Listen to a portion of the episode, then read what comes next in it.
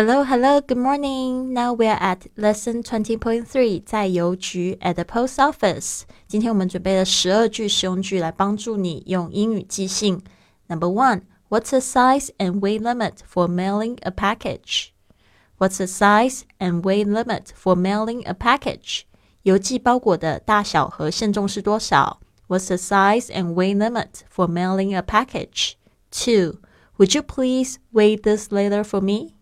Would you please weigh this letter for me? 请帮我称下这封信好吗？Would you please weigh this letter for me? Three, put the parcel on the scale, please. Put the parcel on the scale, please. 请把包裹放在称上。Put the parcel on the scale, please. Four, what's the maximum weight allowed? What's the maximum weight allowed? 最高限重是多少？What's the maximum weight allowed? Five.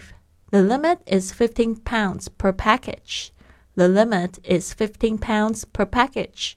每包限重十五磅。The limit is 15 pounds per package. 6. Your letter is 10 grams overweight. Your letter is 10 grams overweight. 你的信超重十克。Your letter is 10 grams overweight.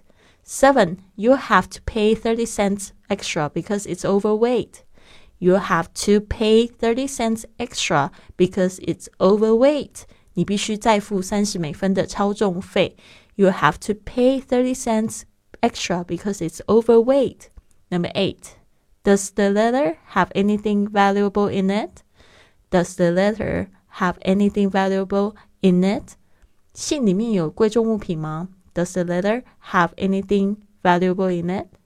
Nine. Are the contents fragile? Are the contents fragile? 里面有易碎物品吗？Are the contents fragile? Ten. How do you want to send it? How do you want to send it? 你想怎么寄？How do you want to send it? Eleven. By regular mail. By regular mail. By regular mail. 寄普通邮件吗？By regular mail. Twelve. Do you wish to send it by airmail?